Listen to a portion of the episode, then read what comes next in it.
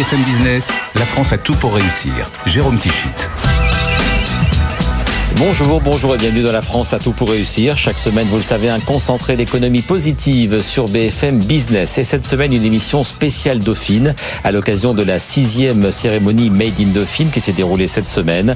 À mes côtés, les lauréats des deux grands prix de la soirée. Tout d'abord, Frédéric Sanchez, le président du groupe FIV.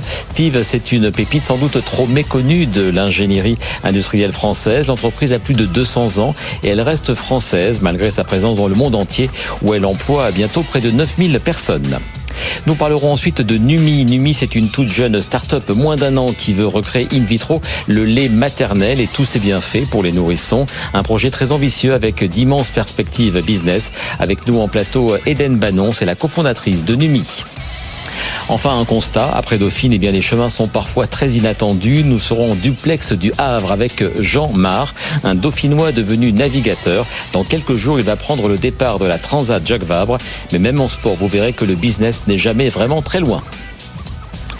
C'était donc ce jeudi la sixième édition euh, de Made in Dauphine, une soirée à laquelle BFM Business s'associe chaque année en tant que partenaire média. 12 lauréats ont été mis à l'honneur. Je vais donc en recevoir deux dans quelques instants dans des domaines, vous le verrez, très différents. Tous sont donc ce que l'on appelle des dauphinoises et des dauphinois, des anciens ou des étudiants actuels de Dauphine, cet établissement qui a un statut unique entre la grande école et l'université.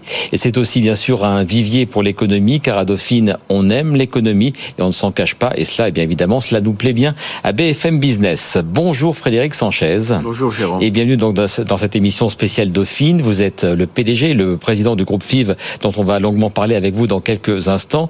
Mais tout d'abord, donc retour sur cette soirée Made in Dauphine. Vous avez reçu le Grand Prix dauphinois de l'année. Juste avant vous, euh, des grands noms de l'économie Antoine Joutot, Le Bon Coin, Natacha Cazenave, la patronne de l'autorité européenne des marchés financiers.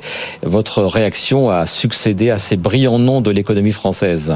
J'étais à la fois heureux, flatté, honoré, surpris, je vous avoue, surpris parce que je pensais que souvent l'industrie n'était pas au cœur des préoccupations de, des Dauphinois, et, mais très heureux. Et, et, heureux que le jury reconnaisse le parcours moins de moi que de l'entreprise que j'ai la chance de diriger. Mais votre parcours, quand même, on en, on en parle, un joli parcours. Vous êtes passé, si je me trompe pas, par HEC, par Sciences Po et par Dauphine. Alors on va euh, axer sur euh, cette partie-là. C'était quand et c'était quel master? Alors c'était l'économie, c'était en 83 et 84.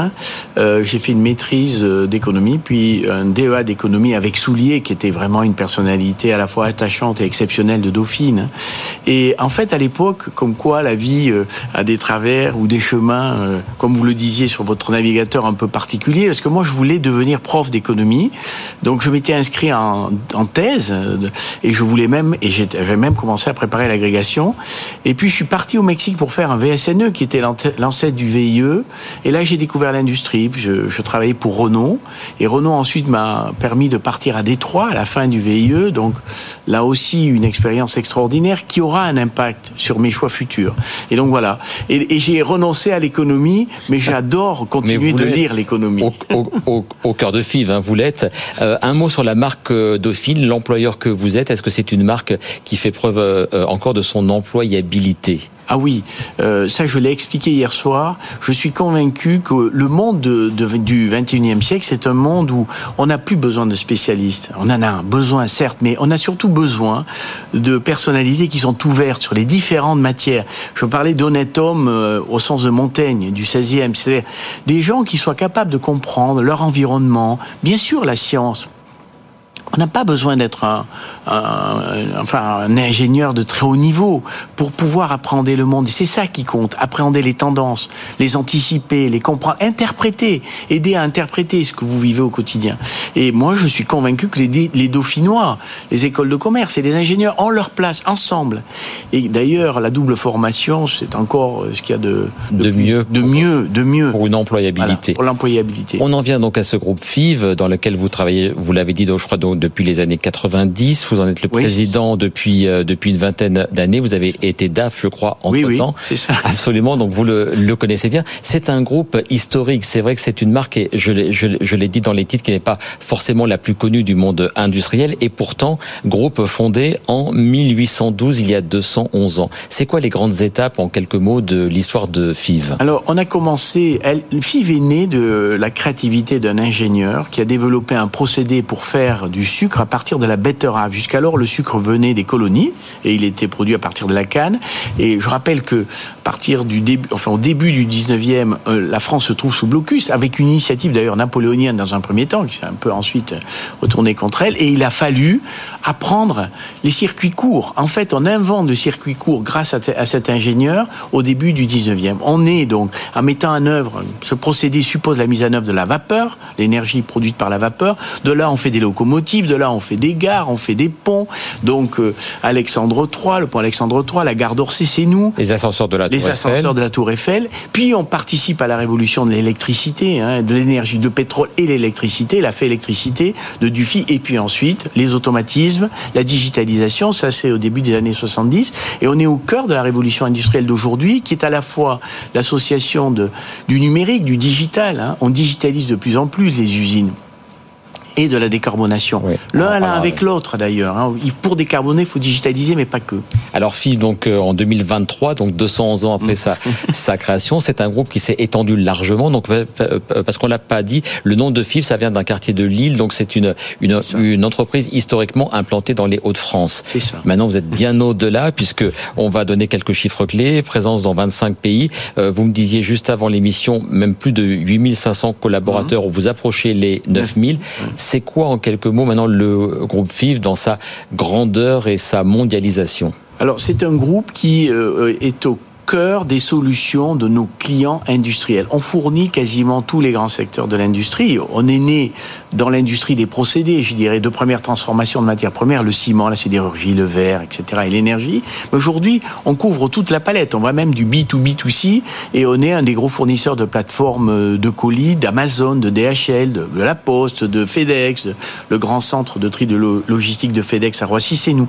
Et donc, on est parti de ces équipements de procédés pour faire du ciment, pour faire de l'acier, jusqu'à des solutions qui sont au cœur de l'industrie de demain. On est, par exemple, avec Michelin, autre grand lauréat du Florent Ménégo, le patron Florent qui est un dauphinois. Qui est un dauphinois, on a créé une JV ensemble pour faire de l'impression 3D métal. D'abord pour répondre à un besoin de Michelin, et puis aujourd'hui on vend nos technologies à Dassault et à d'autres. Voilà. Et donc une, une présence sur la plupart des continents. Et pour vous, c'est important. Donc vous êtes aux quatre coins du monde, on va en parler, mais vous restez quand même une boîte française implantée en France. Mhm. Sur les 8800 collaborateurs, une petite moitié est en ça. France encore. hein, c'est C'est ça. ça, c'est un peu moins de 15% du chiffre d'affaires est fait directement France-France, mais euh, on a 50% de nos collaborateurs, nous exportons dans le monde entier et nous, de plus en plus, nous nous régionalisons.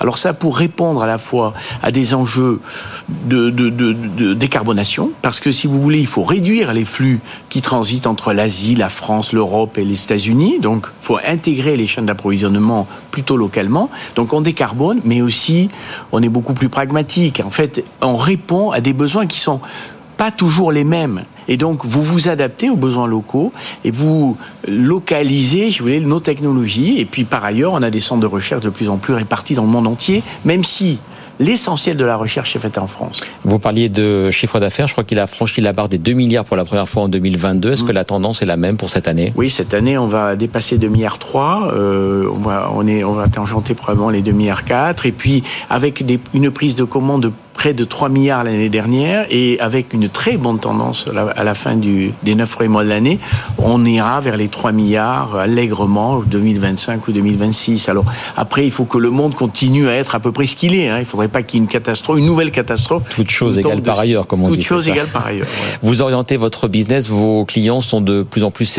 euh, sur des thèmes dont on parle de, de plus en plus nous, sur l'hydrogène vert, sur le nucléaire, les batteries. Mm. Vous suivez évidemment ces mouvements industriels. Tout à fait. On décarbone les grandes industries de procédés et j'expliquais hier soir qu'on peut diviser par deux les émissions du cimenterie par des solutions digitales, de nouveaux systèmes énergétiques, de procédés et bien sûr de captation.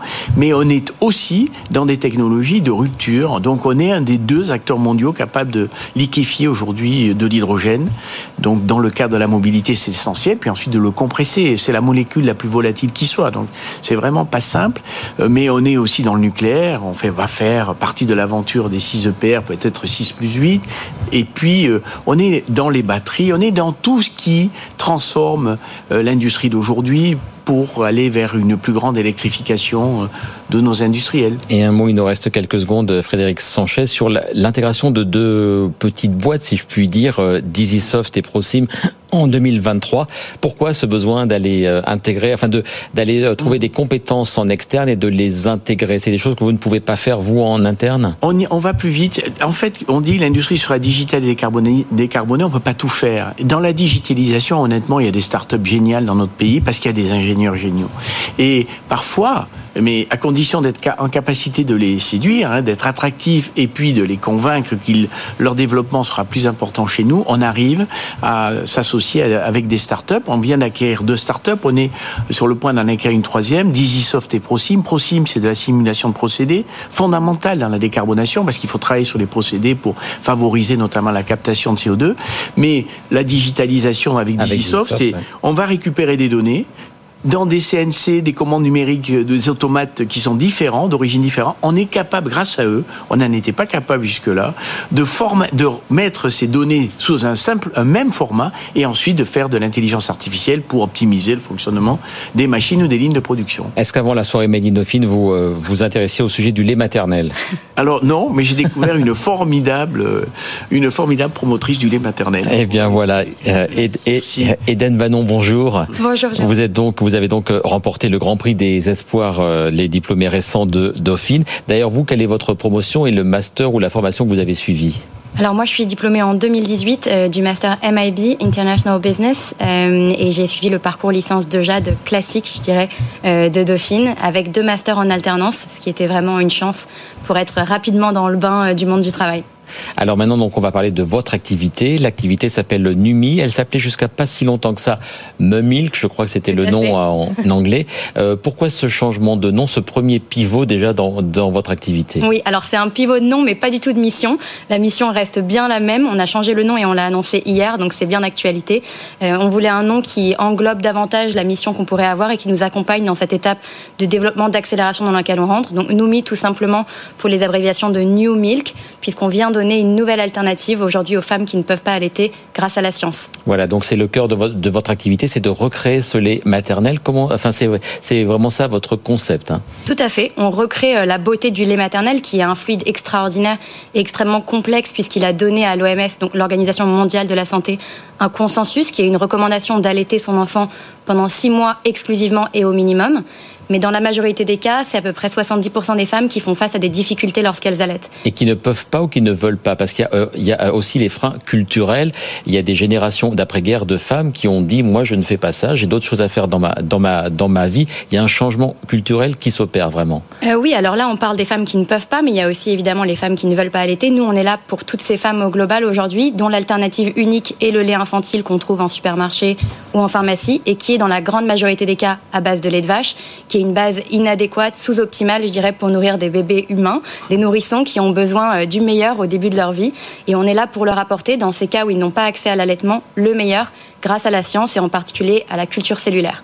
Donc voilà, ça marche comme ça. C'est vous, euh, vous le faites dans des laboratoires. En fait, vous recréez le lait maternel. C'est bien ça le cœur de votre Tout à fait. On recrée vraiment la beauté du lait maternel à travers un procédé scientifique pour rapprocher au plus naturellement possible des bienfaits du lait maternel. À terme, ça va se présenter sous quelle forme? Vous le vendrez sous quel conditionnement? Est-ce que vous avez déjà travaillé, j'imagine, sur ce, sur ce point-là? Tout à fait. Aujourd'hui, on reste dans une phase vraiment de R&D, d'accélération de cette partie de notre recherche et développement.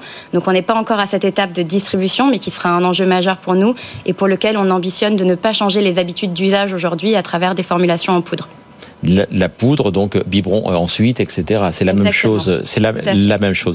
Euh, les marchés que vous adresserez à terme, est-ce que vous vous concentrez sur le marché français? Est-ce qu'il y aura d'autres euh, pays en Europe ou autres sur lesquels vous vous lancerez?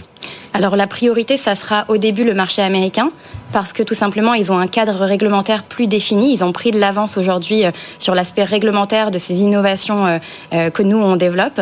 Et on espère très bientôt que la France et l'Europe suivront pour pouvoir apporter notre solution aux familles françaises et européennes. D'ailleurs, la France qui a un berceau d'accueil pour nous, la biotechnologie extrêmement favorable, avec de nombreuses initiatives dont on peut bénéficier. Lesquels, par exemple, vous êtes euh, soutenu par quoi? Par BPI France, par des, par des aides diverses Lesquelles, par exemple Tout à fait. Par exemple, BPI France, mais il y a aussi des aides à l'échelle européenne qui sont extrêmement importantes. Et globalement aussi le crédit impôt recherche, euh, qui pour de l'innovation comme la nôtre mmh. est extrêmement important et qui favorise euh, le recrutement de chercheurs et, et, l'ambition qu'on a de mener ce projet, qui est un projet large, ambitieux et qui demande du capital. Et on est dans un terrain favorable ici en France pour le développer. Vous parliez de capital. Est-ce que vous êtes en levée de fonds? Alors, euh, oui, tout à fait. On a eu la chance de rencontrer de nombreuses personnes qui sont intéressées par le projet et on pourra très prochainement, je vous le promets, vous apporter des précisions sur la levée de fonds. C'est une question de semaine, de mois? Qu'est-ce que C'est une question de semaine. C'est une question de semaine. Les, alors, vous, vous avez euh, cofondé avec euh, Eugénie Pesé-Heidsick, qui est donc la partie plus scientifique de votre binôme. Tout à fait. et en termes d'effectifs et d'équipe, vous, vous êtes où, vous êtes combien et quelles sont les perspectives d'embauche Oui, tout à fait. Je me permets de revenir sur Eugénie, du coup, Peseitsik, qui est mon associé, et qui a un profil exceptionnel et très complémentaire au mien, puisqu'elle a passé les sept dernières années en recherche en culture cellulaire et biologie moléculaire au sein des meilleures institutions académiques, le Collège de France, Columbia, AgroParisTech. Et donc, ensemble, on forme vraiment un binôme complémentaire pour aborder ce sujet-là. On a réalisé nos trois premiers recrutements, majoritairement des profils scientifiques, et on recrute significativement dans les prochains mois. D'ailleurs, si parmi les personnes qui nous écoutent, il y a des profils scientifiques motivés, créatifs, qui veulent nous aider à adresser ce challenge important. On sera ravis euh, de recevoir leur candidature. Et vous étiez au Génopole d'Evry, vous venez euh, d'avoir vos propres euh, locaux, hein, c'est bien cela? Tout à fait. On était au Génopole, qui est un cluster vraiment impressionnant de biotechnologie. Et aujourd'hui, on s'est installé dans notre propre laboratoire en propre à Suresnes avec nos équipements et nos recrutements, qui enclenche cette nouvelle phase de développement pour Noumi. Alors la, la, prochaine phase, voilà, c'est euh, c'est quoi? Est-ce qu'on est maintenant Il y a eu la preuve de concept, il y a eu voilà. Maintenant, c'est quoi? On passe à la à l'industrialisation. C'est à quelle échéance? La commercialisation Est-ce que vous avez une idée des canaux de distribution aussi? Tout à fait. Donc là, on est vraiment dans cette phase d'accélération de la recherche. Euh, on a lancé la boîte il y a moins de 10 mois, comme vous le savez. Euh, donc on va le plus vite possible. On a réalisé une preuve de concept cette année qui nous permet d'être très enthousiaste sur les résultats qu'on a sur la faisabilité technique du projet. Et aujourd'hui, on accélère cet aspect R&D. La distribution et l'industrialisation viendront euh, dans un second temps, bien sûr. Un mot encore, euh, Eden, sur le fait que entre 2018 et la création de votre entreprise, vous avez aussi soutenu des startups. Euh, pour moi, j'aime bien ce, ce, moment-là de votre biographie où vous vous, vous, avez dit je vais aider euh, des jeunes boîtes à se lancer et puis je lancerai la bien après. C'est un peu ce que vous avez fait après Dauphine. C'est ce que j'ai fait chez Entrepreneur First, où j'ai eu la chance d'accompagner de nombreux entrepreneurs extrêmement inspirants, notamment en deep tech et biotechnologie, ce qui m'a moi énormément donné l'envie d'adresser ces enjeux également et qui m'a aussi donné vraiment beaucoup d'enthousiasme sur le fait que tous les challenges aujourd'hui auxquels on fait face dans la société, le monde, euh, pourront être réglés en associant la science, l'entrepreneuriat et l'ambition. Et c'est bien ce que j'entends faire aujourd'hui avec Noumi et Eugénie. Quand on échangeait euh, hier soir, je vais vous laisser le mot de la fin à tous les deux avant d'aller au Havre euh, rejoindre Jean-Marc. Vous me disiez un peu votre admiration, alors que vous en êtes loin, du milieu industriel que représentait Frédéric Sanchez. Tout à fait. C'est tout à fait admirable des sociétés comme ça qui évoluent avec une croissance bien bien engagé et des recrutements clés. On espère un jour arriver euh, euh, à l'échelle de cette société qu'est FIV euh, et prendre exemple sur vous, tout à fait. Et que vous inspire, Frédéric, le jeune parcours de Eden? Moi, je suis très impressionné par la dynamique et, et ce mouvement entrepreneurial en France, créatif, qui est aidé par un écosystème favorable. Franchement, la French Tech, etc., ou la French Fab maintenant. Mais c'est formidable. Donc moi, franchement, quand je vous ai écouté, j'étais, j'ai cru que c'était une scientifique tellement elle parlait bien de son sujet. Elle n'était que dauphinoise, mais félicitations. C'est remarquable. Non, non, voilà, on a envie de. Et vous savez, je pense que faut pas être pessimiste. Moi, je suis persuadé que l'industrie est la réponse par l'innovation aux défis euh, climatiques auxquels nous sommes confrontés. Mm. De la même manière, la vie quotidienne peut être améliorée par toutes ces recherches. Et c'est bien son projet. Donc moi, félicitations. Je suis plus impressionné par elle que par moi, je vais vous dire.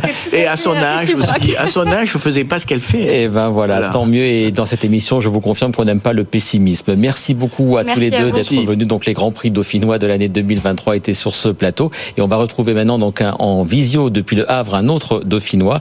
Il s'appelle Jean Mar. Bonjour Jean. Bonjour Jérôme. Et si vous êtes au Havre, bonjour à tous les invités. Eh bien voilà, ils vous entendent. C'est que dans quelques jours, vous allez prendre le départ de la célèbre transat Jacques Vabre, car vous êtes un dauphinois navigateur. Expliquez-nous comment, quand on est comme vous, un diplômé de Sciences Po à Lille, puis de Dauphine, eh bien, on devient euh, un navigateur. Oui, bah c'est assez atypique. J'ai un parcours vraiment atypique pour devenir navigateur. Euh, déjà, j'ai grandi dans une famille à côté de Paris, dans les Yvelines, euh, où on n'allait pas à la mer et personne faisait du bateau. Et puis j'ai suivi ensuite une autre voie plutôt classique avec Sciences Po et Dauphine. Et malgré tout, j'avais cette passion dans les trips qui, qui m'animait quand j'étais plus jeune, adolescent. Euh, de regarder, suivre ces courses océaniques qui me passionnaient, les, routes du Rhum, la Transat Jacques Vabre que je vais faire dans quelques jours, le Vendée Globe. Et quelque chose me disait que je voulais faire ça, je voulais être sur ces bateaux, vivre ce, sentiment d'être euh, à, toute vitesse à travers les océans, mais sans savoir comment. Donc, euh, bah, j'ai d'abord fait ces parcours vraiment qui m'ont passionné, hein, Sciences Po, puis Dauphine aussi où j'ai énormément appris. Et puis un passage dans les, ministères, euh, dans les ministères ou des cabinets de conseil, hein, je crois, c'est ça? Oui, tout à fait aussi. Une expérience hyper riche euh, en cabinet de conseil dans le secteur public où j'ai travaillé dans plusieurs ministères.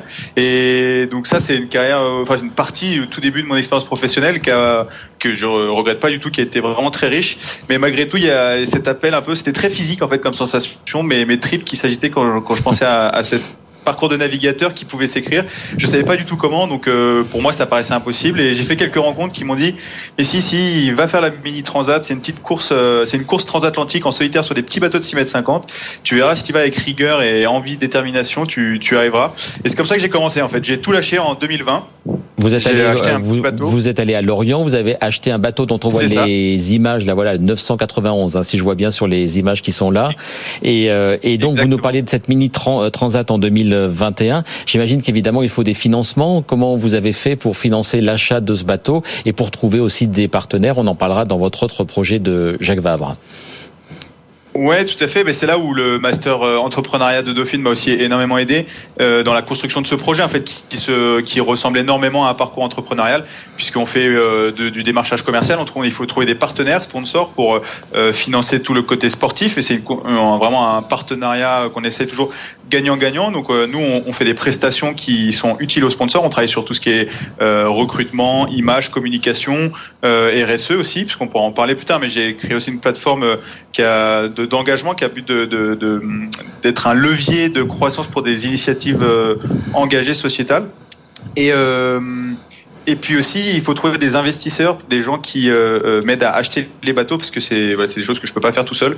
Donc il y a deux volets. Il y a trouver des partenaires avec qui on a on, initie euh, des partenariats commerciaux, et puis des investisseurs avec qui on monte des montages pour acheter ou construire des, bateaux. Et le ticket d'entrée pour chacun, qu'il soit partenaire ou investisseur, c'est quelle fourchette? Est-ce qu'on peut savoir quand vous dites que vous faites des actions de communication, de visibilité pour des marques, ça vous rapporte combien vous de votre côté? Alors les, les, budgets, tout dépend du support, de la course, euh, de, de, du, projet sportif que, qu'on, veut créer, de l'ambition aussi, forcément. Euh, là aujourd'hui, du coup, moi j'essaie de monter un projet classe 40. C'est ces bateaux de 12 mètres là qu'on voit derrière, là le bateau euh, jaune Acrobatica qu'on voit derrière moi, qui sur lequel je vais faire la Transat Jacques Vabre. Moi j'essaie aussi de construire mon projet derrière pour faire la route du Rhum, la Transat Jacques Vabre 2026. Et ça, on est sur des budgets de 400 à 500 000 euros par an. Donc c'est, c'est des gros budgets. Avec, euh, on commence à avoir une équipe qu'on gère, donc il y a aussi du management.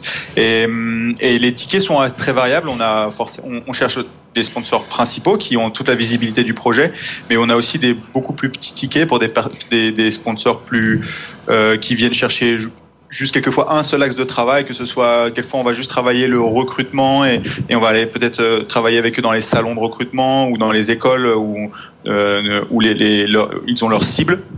Euh, voilà, ça dépend de ce que recherche l'entreprise euh, qui, est, qui, est, qui, en a envie. Et puis euh, pour les investisseurs, ça c'est vraiment à la carte. L'idée est quand même de, de d'embarquer tout le monde. Euh, donc euh, ça, c'est vraiment des tickets euh, très à la carte pour le côté investisseur, puisque là, c'est des, des, montages vraiment très spécifiques. Sur sur 2023, donc on en vient donc à cette à cette transat Jacques Vabre. Vous avez donc fait l'acquisition d'un classe 40. Vous nous en parliez. Donc c'est les bateaux de 12 mètres. Vous êtes allé en Italie, je crois, pour le construire et le ramener parce que votre coéquipier pour la Jacques Vabre, euh, c'est un Italien, c'est Alberto Riva. Parlez-nous de votre tandem et surtout des partenaires qui vous accompagnent sur cette euh, transat qui commence dans quelques jours. Oui, complètement. Alors, euh, c'est moi, moi, je rejoins le projet d'Alberto Riva. C'est lui qui a, qui a réussi à mobiliser, à, à faire construire ce bateau, à trouver l'investisseur et les, les, les, sponsors qui sont eux aussi italiens en partie. Donc on a Acrobatica qui est une entreprise qui, qui de cordistes en fait, qui font de travaux sur les façades encordées. Et puis une boîte italienne qui essaye de, de s'exporter notamment sur les marchés français, espagnols. Donc c'est c'est hyper intéressant pour eux d'être sur ces grands événements populaires, notamment qui sont très très populaires en France. Mhm. Euh, euh, et puis euh, on a aussi Sparco qui est une, entreprise italienne qui fait du vêtement professionnel et Deval qui font des outils. Donc on est très bien équipés, c'est intéressant parce qu'en plus d'être des partenaires financiers, c'est aussi des partenaires équipementiers. Donc ça c'est voilà, ça c'est pour la petite histoire. Mais et après on construit des, des, des actions avec eux. C'est en fait ces projets sportifs, c'est des plateformes. Moi je, je, raconte un peu ça comme ça, c'est des plateformes de communication pour embarquer tout l'écosystème du sponsor. Et donc on emmène, on a de l'événementiel, on a de la, communication, on a aussi des rencontres en interne avec les collaborateurs. On fait beaucoup participer les collaborateurs et on les embarque le plus possible. On les fait naviguer, on les fait, on partage toute l'aventure. Et l'idée c'est vraiment de d'emporter cette, euh, d'importer cette histoire tout ce rêve, ce côté aventure que nous on, vit euh, dans l'entreprise, au sein de l'entreprise partenaire. Il nous reste Jean une une minute. Euh, le prochain objectif, donc là, euh, évidemment, c'est la c'est la Transat Jacques Vabre. Vous espérez quel classement? Est-ce que vous vous êtes fixé des objectifs avec Alberto Riva? Oui, bah alors c'est toujours un peu compliqué. On est très très, on a très envie de bien faire le plus haut possible. les forcément, on a un très très bon bateau. Euh, j'ai un très très bon co-skipper. On a beaucoup d'armes pour, pour bien figurer. Et malgré tout, le seul paramètre qui nous manque aujourd'hui, c'est le temps, parce qu'on a mis le bateau fin août. On n'a pas encore fait de course d'entraînement et euh, on a très peu, on n'a pas assez navigué pour se dire, ok, on, on a toutes les clés du bateau.